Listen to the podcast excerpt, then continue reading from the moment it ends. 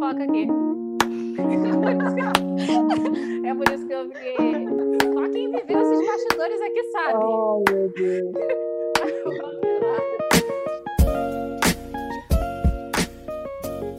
Minha gente, você que está ouvindo aqui esse podcast, eu imagino que você seja uma pessoa negra. Uma pessoa negra que estava lá na escola pelo menos até o início dos anos 2000, eu acho que rolava bastante aquela tarefa da árvore genealógica. E aí era o surto dentro de casa, né? Para encontrar fotos das pessoas. E às vezes a gente não sabia nem o nome ou o sobrenome dos parentes. Saber alguma coisa além dos avós, saber dos bisavós já é uma espécie de lucro. Imagina daí para trás. E isso fala muito sobre a vida de pessoas negras. Então, hoje, a gente veio falar sobre ancestralidade, mas a partir desses testes que estão muito famosos agora, né? O exame aí que você faz para descobrir a sua ancestralidade de acordo com algumas etnias. Eu sou a Natália Braga, se você não me conhece, sejam bem-vindos ao podcast Influência Negra. E antes de apresentar as nossas convidadas e falar mais um pouquinho sobre esse assunto, eu queria fazer um pedido a vocês. Não sei em qual plataforma você está ouvindo a gente, mas eu te convido a nos ouvir pela Aurelo, porque a Aurelo hoje é a única plataforma que remunera os podcasters. Sim, você ouviu a gente, ó, duas temporadas já, sem que o trabalho de toda uma equipe aqui fosse reconhecido financeiramente. E você pode fazer isso, inclusive, de graça, tá? Criar sua conta, ouvir a gente pela Aurelo é de graça. E é isso, eu estou muito ansiosa. Já vou colocar aqui o meu posicionamento nessa história, porque eu estou aqui para tocar o terror. Eu sou a única pessoa que não fez o teste de ancestralidade. Então, Cleiton, apresente as nossas convidadas. Pois é, então, gente, hoje a gente está aqui com as maravilhosas Maristela e Natália Romualdo, do canal Papo de Pretas. É... Cara, a gente está muito feliz de receber vocês aqui, meninas. Para quem não conhecem vocês, se apresentem aí, por favor. É, mas eu acho que é meio difícil, né? O trabalho que vocês desenvolvem é tão maravilhoso que com certeza os nossos ouvintes também acompanham vocês por lá. Mas conte um pouquinho aí pra gente. Mentira, tem muita gente que não conhece a gente ainda, temos que fazer esse jabá aí. Se tem, nossa! É o que mais é, tem. Pois é, gente, eu sou Maristela Rosa, é, como apresentada aqui, eu sou produtora de conteúdo é, no Papo de Preta, sou jornalista, sou mestre em comunicação, e lá no Papo de Preta, eu e a Natália, a gente fala sobre, sobre coisas que a gente gosta, sobre coisas que nos preocupam, sobre coisas que a gente sabe, sobre coisas que a gente estudou, sobre coisas que a gente quer compartilhar. Então, é, as discussões vão desde filme, série, é, novela, até questões raciais, autoestima, cabelo crespo, enfim. É, a gente espera vocês lá. Vocês encontram a gente no Facebook, no Instagram e no YouTube, tudo Papo de Preta. Oi, gente, eu sou a Natália, Natália Romualdo. Eu também sou formada em comunicação pela UFJF, que é a Universidade Federal daqui de Juiz de Fora, de onde nós falamos, Minas Gerais. E é, é isso que a Maristela falou, assim, sabe? A gente está nessa de produzir conteúdo para o YouTube há cinco anos e, é, cara, é uma experiência, assim, que definitivamente mudou, eu acho, a, a nossa vida e é, o nosso processo mesmo de autoconhecimento, sabe?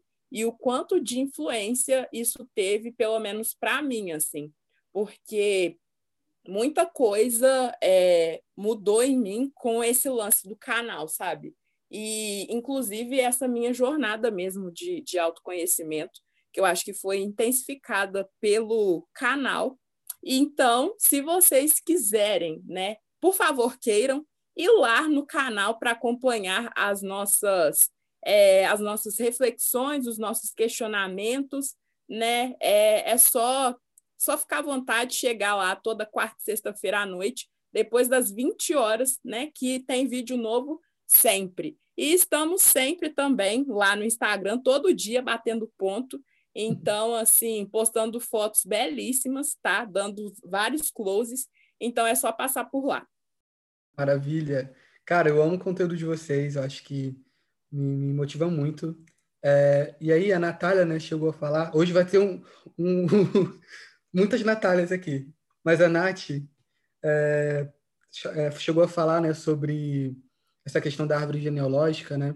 A minha motivação, Nath, para fazer o teste de ancestralidade foi que, então, em 2018, eu perdi minha avó, minha avó faleceu por causas naturais, assim, e uma coisa que me deixou muito reflexivo, a morte da minha avó foi uma, um dos acontecimentos mais difíceis para eu encarar, assim, né? Foi a primeira perda que eu tive na, na família. Mudou muita coisa, assim.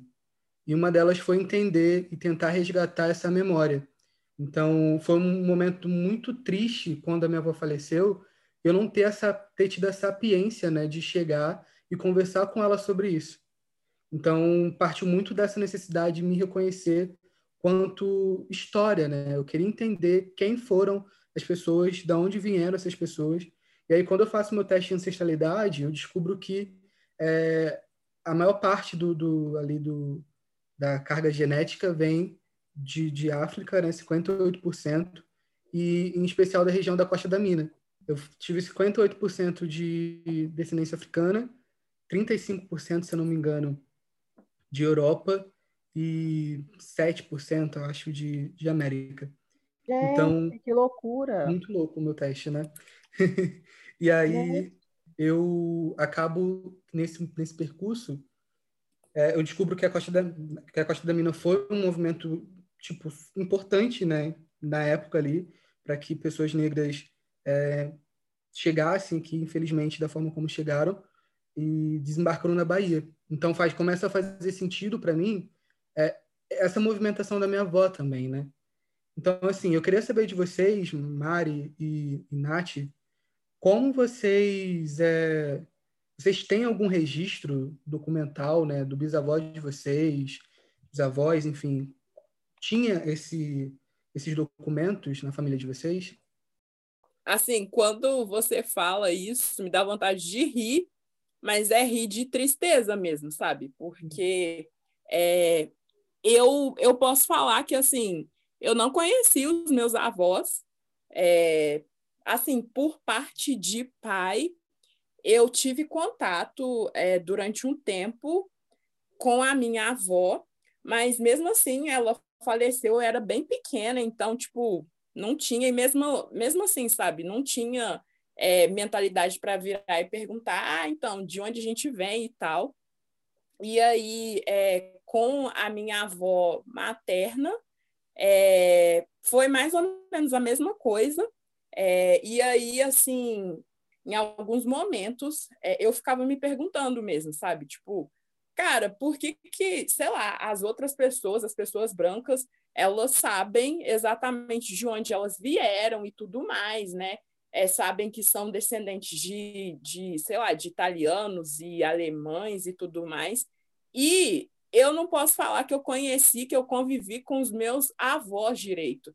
Que dirá então com os meus bisavós, assim, sabe? E não, não tem registro absolutamente nenhum. E aí apareceu essa oportunidade de fazer o exame de DNA de ancestralidade e é, eu abracei essa ideia é, com muita ânsia, exatamente por essa necessidade, né? E aí é, eu até vi um post no, no Facebook é, antes de fazer o, o exame e foi assim, caiu como uma luva mesmo, né? Que a pessoa virava e falava que é, enquanto as pessoas brancas têm o privilégio de saberem a, tipo, a vida toda, né, de onde elas vieram e tudo mais, a gente, se quiser saber disso, tem que pagar, né? Tem que pagar para poder fazer um exame de DNA.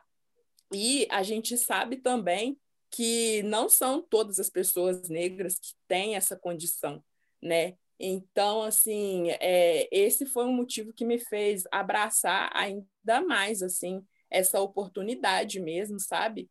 E eu fiquei, assim, acho que meio que em choque com o resultado do meu teste. Eu quero aproveitar a sua fala para deixar um recado para as pessoas brancas que estão aqui ouvindo a gente. O que você falou me lembrou até um pouco do vídeo da senhorita Bira, se eu não me engano, A Herança que Importa. E aí me lembra um pouquinho de quando eu estudei na PUC, porque tinham professores que meio que assim faziam festa na hora de fazer a lista de chamada. Porque pelo sobrenome ele já lembrava de fulano e fulana e aí já olhava para os alunos com outros olhos. E uma Sim. outra coisa muito importante que foi falada aqui é que como as nossas famílias carregam, elas podem ser muito grandes, mas como elas carregam um histórico de tantas questões pesadas, é isso. Conversar sobre parentesco é tocar em tabus tão grandes que ninguém quer conversar sobre isso.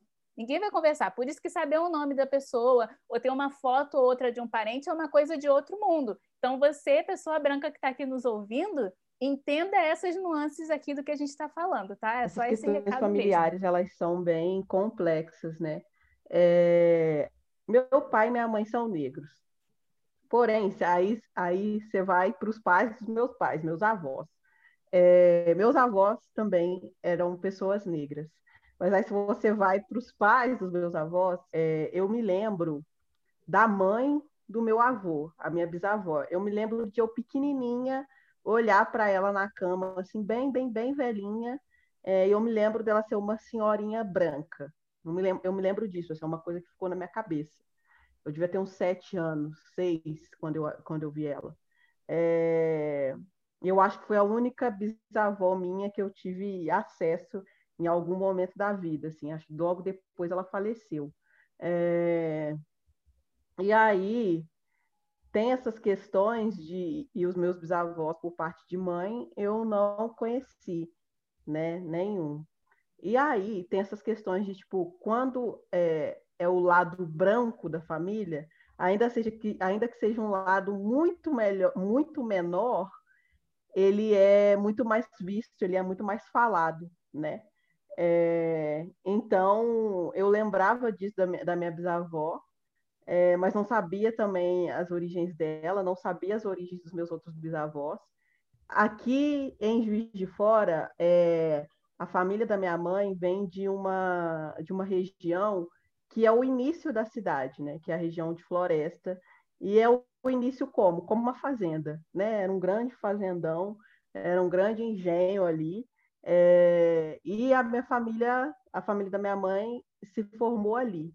E aí, fazendo algumas perguntas, eu soube que o meu é, bisavô ele, ele veio da África e ele, e ele trabalhava no, no, no engenho, em floresta, né? Vitor Rosa. Eu me lembro até hoje a primeira vez que eu ouvi esse nome, Vitor Rosa que ele era é, um escravizado conhecido na região. É, me lembro de. Essa é a única informação que eu tenho da, da parte da, da minha mãe, e tenho informação também de que a minha avó ela tinha uma descendência indígena, né? Que a mãe dela era indígena. E aí eu me lembro de eu, eu sempre ficar me perguntando assim, de onde vinha o meu sobrenome, né? principalmente o rosa, assim, de onde vem isso, de onde vem a minha família e tal. É, e aí depois compreender que é, os escravizados herdavam os sobrenomes dos, dos, dos senhores, né? Então nem rastrear sobrenome para a gente não é uma coisa que talvez vá nos levar a muitos lugares. Então, e aí eu me lembro que um gatilho, assim, para mim que foi muito forte, eu estava assistindo a um vídeo do Léo Huang, eu não sei se vocês conhecem ele, ele é amarelo, brasileiro, né? É, e a família dele é asiática e tal, e ele sabe toda a origem, enfim. E aí ele estava conversando com outro amigo dele, que é amarelo também, brasileiro, e eles sabem as origens. E aí eles estavam falando da que a família do Léo era uma família que se desprendia das tradições é, de, de serem asiáticos e tal, e que, e, e, que tinham muito orgulho de falar, não, nós somos brasileiros e tal, e a família do amigo dele, o amigo dele falando não, que a família dele é uma família mais fechada, mais tradicional, que, que é, prezava por essas tradições e tal, tradições de onde vieram, de onde os avós vieram e tal. E aí eu fiquei assistindo aquele vídeo e eles discutindo a respeito, eu falei, caramba, é, e eles estavam discutindo sobre é, como essa escolha é, o que tem de bom de um lado, o que tem de bom de outro, o que tem, o que tem ruim de lado do outro e tal, né? Discutindo sobre essas escolhas, qual seria a melhor escolha, se existe uma melhor escolha, se é mais é, é se firmar nas tradições de onde você veio, de onde seus avós vieram, ou se é, é se abrir, pertencer ao lugar que você está, piriri pororó. Eu falei, caramba, que privilégio é simplesmente fazer essas discussões, sabe? É, a gente nunca teve essa escolha né? É, e, aí eu, e, e, aí, desde que eu assisti aquele vídeo, alguma coisa é, bateu em mim mais forte nesse sentido. É, e aí, quando veio a oportunidade, resolvi fazer o teste. Sim. Maristela, acho que uma coisa que você levanta que é muito importante, né, com essa última fala, é que todo mundo, a gente, todos nós somos esse fluxo de ancestralidade, né? Todo mundo tem uma Exatamente. memória que ser reavivada. Só que no nosso caso, isso fica muito difícil, pelo menos aqui no Rio de Janeiro, né? Não sei se vocês conhecem o Cais do Valongo. A gente tem uma história recente que foi é, revelada, né? A partir aí das, das revitalizações que aconteceram no Rio, com o cemitério do Cais do Valongo sendo revelado, com muitas coisas, muitas memórias que foram enterradas, e simplesmente se não tivessem tido esse movimento, né? De estruturação aí na cidade, isso talvez nunca viria a público. E aí ainda continua, né, todo um, uma, um apagamento dessa narrativa histórica, nossa narrativa, a, a, nossa memória e tudo o que a gente tem é, foi apagado e é, tem é, sido é constantemente é... apagado, enterrado. Sabe? Exatamente. E, é, e a gente está falando de um, um esforço é, consciente um esforço estatal, social, cultural, é, consciente de, de que a gente não saiba, né? É, a gente, o que constitui o nosso Estado como ele é hoje, é o não falar sobre pessoas negras, é o não falar sobre nós, né? É a construção do Brasil escravocrata, a gente já conhece, né? É, todas essas questões. Então, a gente tem um primeiro um, pessoas sequestradas, escravizadas e, e, e arrancadas de si mesma, né? De, de, seus próprios nomes, de seus próprios sobrenomes, de suas próprias histórias. E quando elas constroem uma história aqui, essa história também é subjugada, apagada, ela não é tão importante, né? Então é o que a Natália falou sobre a questão de ser muito difícil para as nossas famílias falar a respeito, né? Como é, e aí eu, eu sempre pensei muito nisso, assim, como essas pessoas sobreviveram ao ponto de eu estar aqui hoje.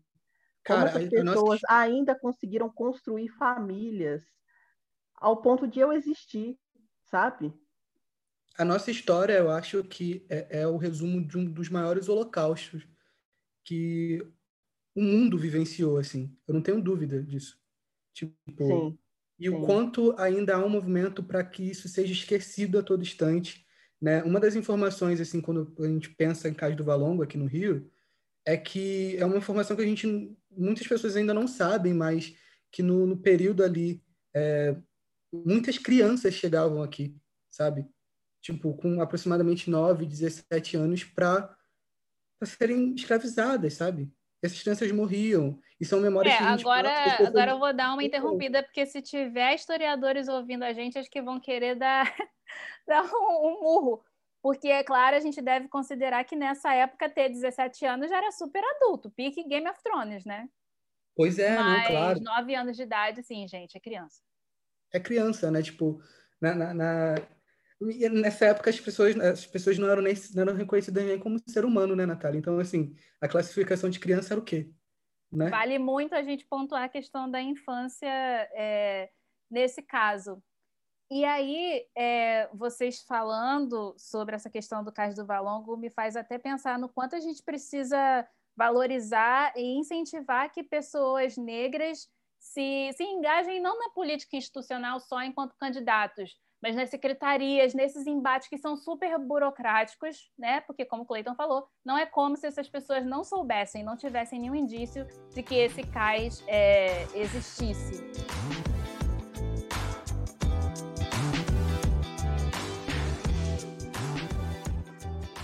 As nossas dúvidas técnicas sobre os testes de ancestralidade, nada melhor do que a gente ouvir um especialista. E o Tarcísio Correia topou o nosso convite. Ele é farmacêutico pela UFRJ, mestre e doutorando em biotecnologia pela UFRJ também. Tarcísio, muito obrigada por aceitar o nosso convite. E a primeira dúvida que eu tenho é sobre a chegada dessa caixa com o teste de ancestralidade na nossa casa. Porque o produto chega, mas o especialista não vem junto. Então, o que, que a gente faz? Primeiramente, quando você adquire, abre a embalagem desse, desse, desse kit, você é solicitado abrir esse suave, que ele vem estéreo numa embalagem bonitinha. É, essa coleta é feita esfregando esse suave, que na verdade é o que a gente conhece como cotonete, né? Na parte de dentro da bochecha, abre esse tubinho contendo uma substância que a gente chama de tampão, quebra e fecha e envia de volta para o laboratório de, de origem. Agora que essa amostra já chegou, já está ali com os cientistas, o que é feito? Que procedimentos são feitos para que esses dados possam ser analisados? Essas células são submetidas a procedimento de, de extração do nosso material genético, que no nosso caso é o DNA. Esse DNA, então, ele é extraído, ele é sequenciado e analisado.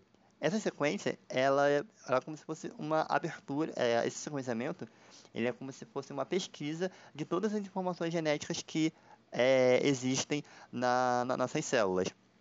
E essa, essas, essas informações genéticas, então, elas são é, convertidas, digamos assim, para uma linguagem que é compreensível pelos cientistas e ela é analisada. E essa análise ela consiste na comparação da informação que é extraída do nosso DNA com base de dados que são disponibilizadas tanto publicamente como base de dados formada pela, pelos próprios laboratórios. Tá, agora a gente está falando sobre esses bancos de dados genéticos. Quem são os donos desses bancos de dados? Porque é muita coisa, né? Quem tem poder sobre isso? Existem bancos de dados públicos, né, mas existem vários bancos de dados que são disponibilizados online. Só que esses bancos de dados, eles, eles a alimentação deles, eles depende, né? É, ela depende da coleta de material genético e de sequenciamento que é feita e disponibilizada nesse banco de dados por universidades, institutos de pesquisa. Esse conjunto de dados que você está falando, ele é público? Ou considerando, né, temos diferentes empresas que, que prestam esses serviços, uma grande base de, de clientes, eu imagino. Essas empresas, elas ficam trocando é, dados entre si, tem essa troca. Embora essas, essas bases de dados elas sejam comuns e públicas, o, o procedimento que cada empresa ela utiliza, né, o algoritmo usado que utiliza para a comparação do, da sequência de DNA do, do cliente com a, as bases de dados, ela, ele, esses procedimentos eles variam de acordo com a empresa, com as empresas. E com isso variam também a precisão das informações, é, o grau né, que a gente chama de profundidade dessa análise, ou seja, vai ter empresa que vai te dizer que seu DNA é X% africano, X% europeu, e já vão ter outras empresas que vão conseguir aprofundar um pouco mais e eles vão falar, ah, dentro, por exemplo, dentro do continente africano, qual percentagem vem do leste africano, do oeste africano e por aí vai. Então, e esses procedimentos, eles são, geralmente eles são protegidos, eles, eles têm essa confidencialidade, né? a empresa, ela confidencializa essa informação e a gente acaba não sabendo exatamente como é como essa comparação é feita, né?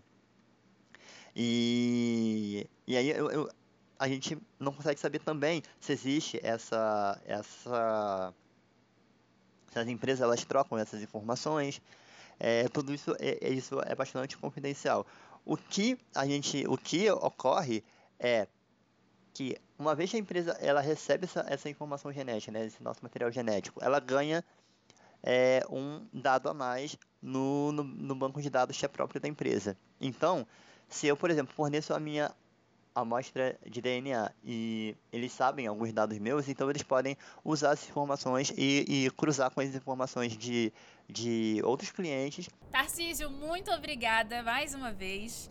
Por você ter tirado essas nossas dúvidas, questões existenciais por aqui.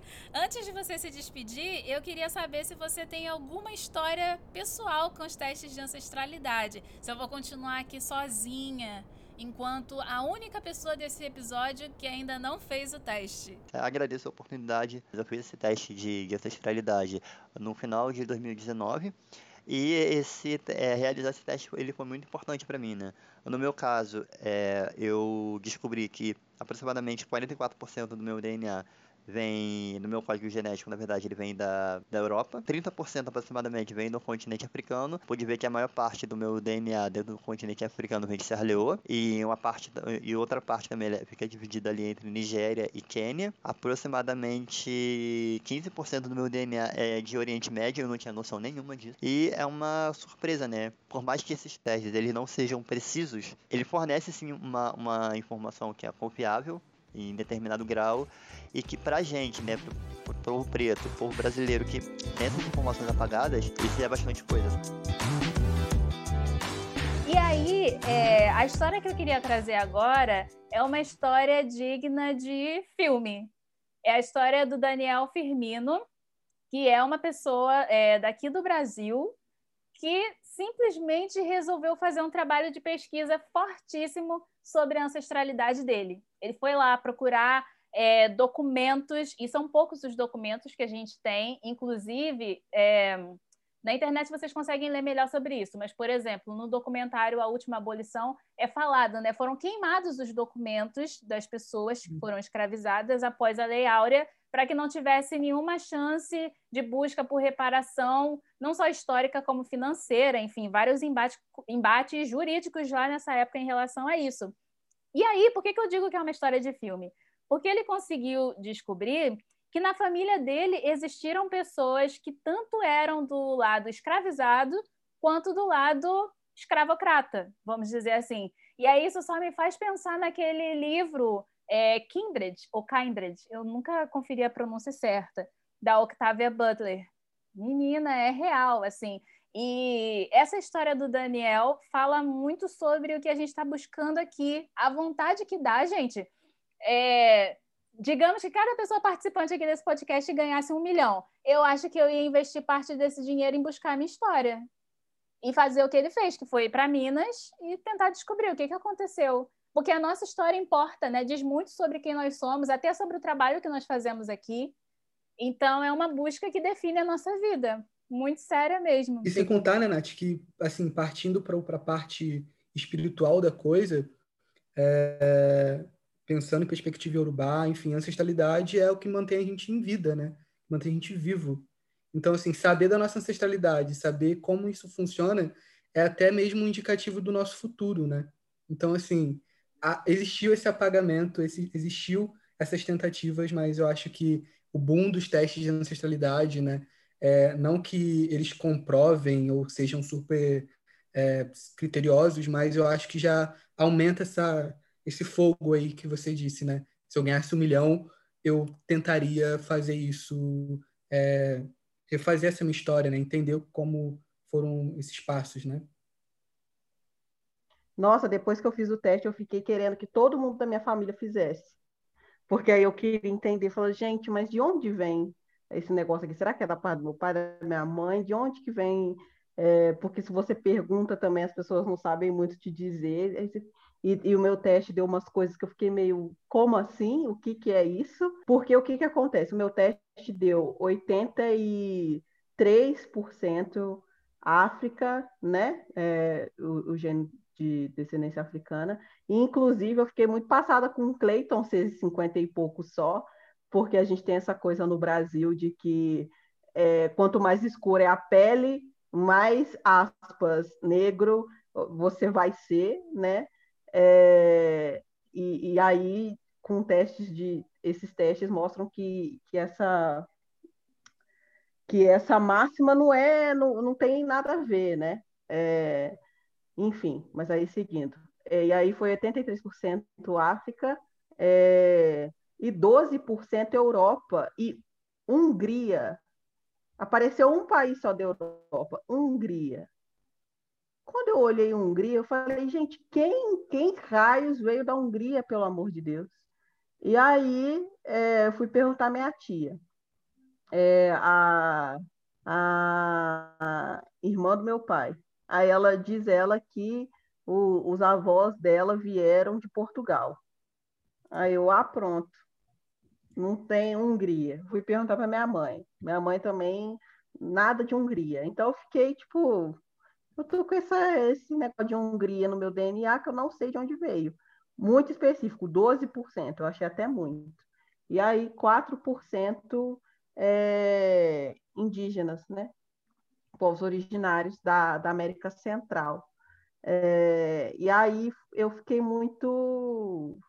Eu não sei explicar. Quando eu peguei o teste, é, porque quando eu comecei a entender mais sobre questões raciais, né, e tudo que e a história do Brasil envolvendo a população preta escravizada, é, eu, eu, eu entendi o quanto cara, é, o quanto é quase um milagre a gente estar tá aqui, sabe?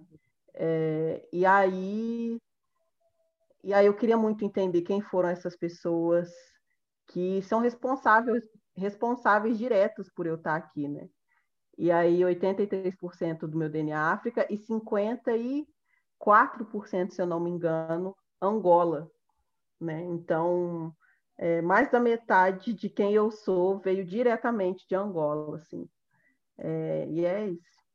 No meu caso, eu acho que foi isso de é, que deu, tipo, 93%, acho que é 93,4% é, do meu DNA na África, e aí está distribuído entre vários países, assim, é, Nigéria, é, Gabão e vários outros que, assim, que eu não tinha nem conhecimento e tal, sabe? É, não sabia absolutamente nada.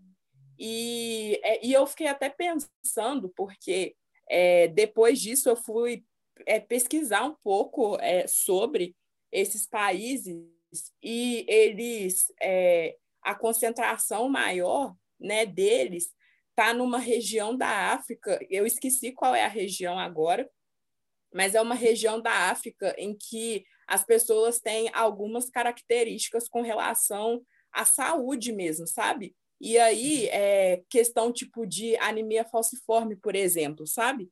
E aí eu fiquei pensando muito nessa questão do quanto que é muitas vezes é, essa questão do, do DNA, muitas vezes não, né? Influencia diretamente em quem a gente é, na nossa qualidade de vida até, e a gente não, não tem a menor ideia, sabe? É, disso, assim. E muitas vezes a, a gente não, não sei, não tem ideia, e, e, e o quanto isso é ai, o quanto, sei lá, sabe, o quanto isso é triste, assim, pelo menos para mim, assim.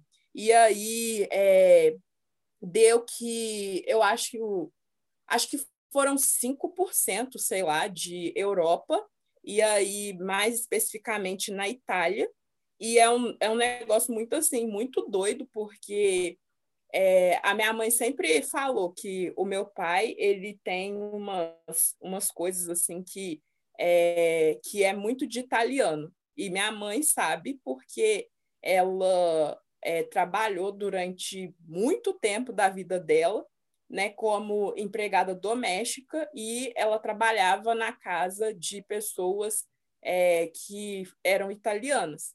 E aí ela sempre virou e falou, ai, porque o seu pai ele tem, sei lá, tem algumas características que são muito assim é, do, do pessoal italiano e tal, e eu nunca, sei lá, sabe, tipo, eu nunca é, levei isso a sério, sabe? É, ela até virava e falava, ai, que é engraçado, um italiano preto, sabe? Ela meio que fala assim do meu pai, ai, italiano preto.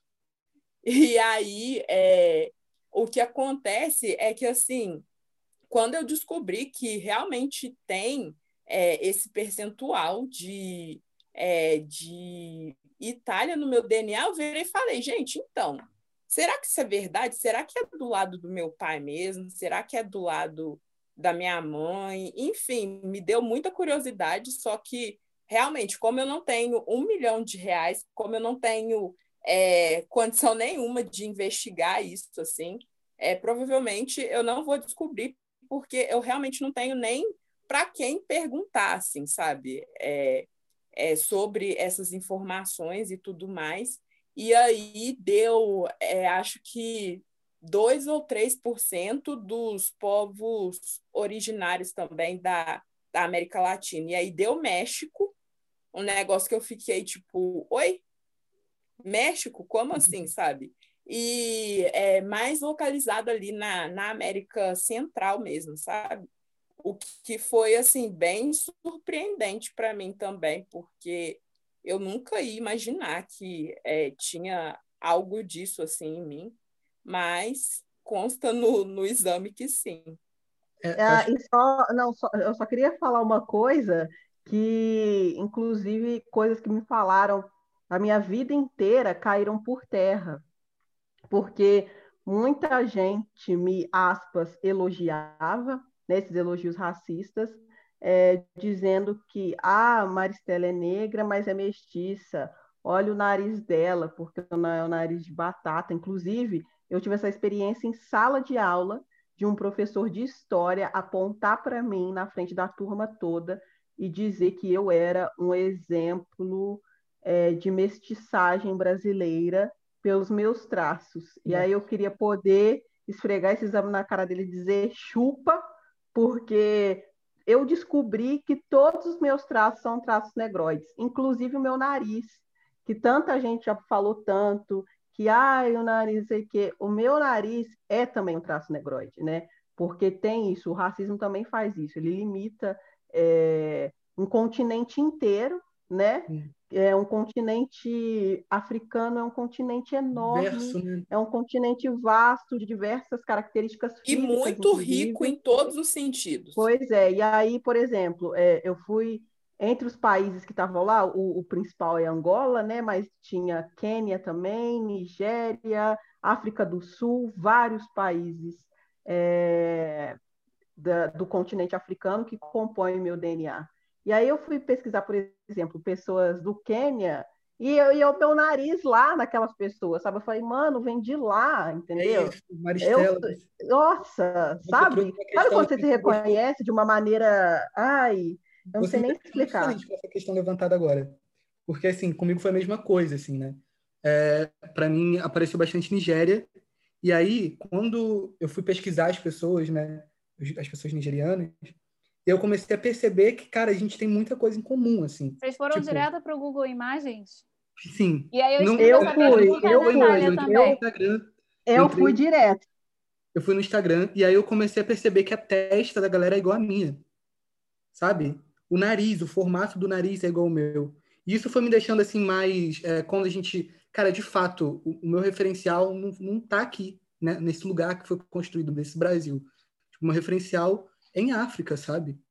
Então, referencial estético, referencial, sei lá, de, de tudo, assim. Eu vou falar para vocês que eu não, eu não, não fiz isso, não, de é, ir direto para o Google Imagens e tal. Menina, foi a primeira é, coisa mas, não, eu não fiz isso, não. É, o que acontece é que, assim, eu tenho tido um pouco mais agora de contato com, é, com, com essa coisa mesmo da, da cultura africana, principalmente através de, é, de filmes, de séries e tal. Cada vez que é, eu vejo esses traços da cultura mesmo, sabe? Vejo as roupas, vejo os costumes assim, é, me dá mais vontade de ir para lá, sabe? Para poder conhecer e para poder ver essas pessoas na real, assim. Eu lembro que, tipo, é, teve. Ai, eu não vou lembrar o nome do filme específico. É, eu acho que foi uma comédia do Zimbábue. Acho que foi do Zimbábue mesmo que eu assisti.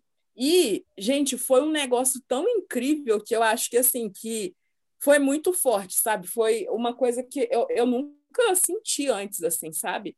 É, foi uma identificação muito grande que eu bati o olho naquelas pessoas que estavam naquele filme e vivendo aquela realidade, E eu virei e falei, cara, tipo, esse moço, ele é igualzinho meu pai, sabe? Mas ele é igualzinho mesmo, sabe? Ele é igualzinho meu pai. E aí as outras pessoas eu fiquei, gente, como assim, sabe? Como que é, é como que parece tanto assim, sabe? Como que, que pode isso? E foi algo que, sei lá, é, não sei explicar porquê, mas que eu nunca senti tão, tão forte assim e tão vibrante assim antes, sabe? E foi mais nesse sentido, essa minha busca mesmo inicial. Não acabou, não, não. Já dizia o pagode. Hoje eu tô assim, parafraseando o melhor da música brasileira para avisar que na próxima parte desse episódio aqui, a gente traz o lado contraditório da história desses testes de ancestralidade, que era isso que eu queria o tempo todo, para ser bem sincera. A gente vai falar sobre a falta de dados de pessoas indígenas, sobre as possíveis implicações para a gente, enquanto sociedade, sobre a venda e o vazamento desses dados sobre DNA, são dados bem sensíveis, você concordam? Então, daqui a 15 dias, eu, Cleiton, Maristela e Natália estaremos de volta com essas reflexões e eu espero que vocês gostem, porque o episódio é para dar trabalho, gente. No sentido jornalístico das coisas, a gente teve muito cuidado dessa vez com essa pauta um cuidado redobrado, porque cuidado a gente sempre tem. E é uma equipe inteira fazendo isso aqui acontecer, sempre te lembrando da importância do reconhecimento do nosso trabalho. Já estou feliz se você ouviu a gente pela Aurelo, já recebemos dinheiro por você ter ouvido a gente na plataforma que nos respeita. E agora, se você quiser deixar um e-mail para gente ou uma proposta comercial, é só falar com podcast@influencianegra.com.br. Também tem o nosso Instagram com o melhor feed do Brasil, segundo a minha opinião, arroba Influência Negra. E a nossa equipe, ó, vamos lá. Nossa ilustradora é Pamela Paixão, arroba Preta Ilustre. Nossa editora de áudio é a Tainara, arroba Tainara Firmiano, Tainara com H. Nossa redatora, Josi Tavares, arroba eu, underline Josi Tavares. Meu parceiro de apresentação, Cleiton Santana, arroba Cleiton Santana com dois N's. E eu sou Nath Braga P em todas as redes sociais. Até o próximo episódio, gente.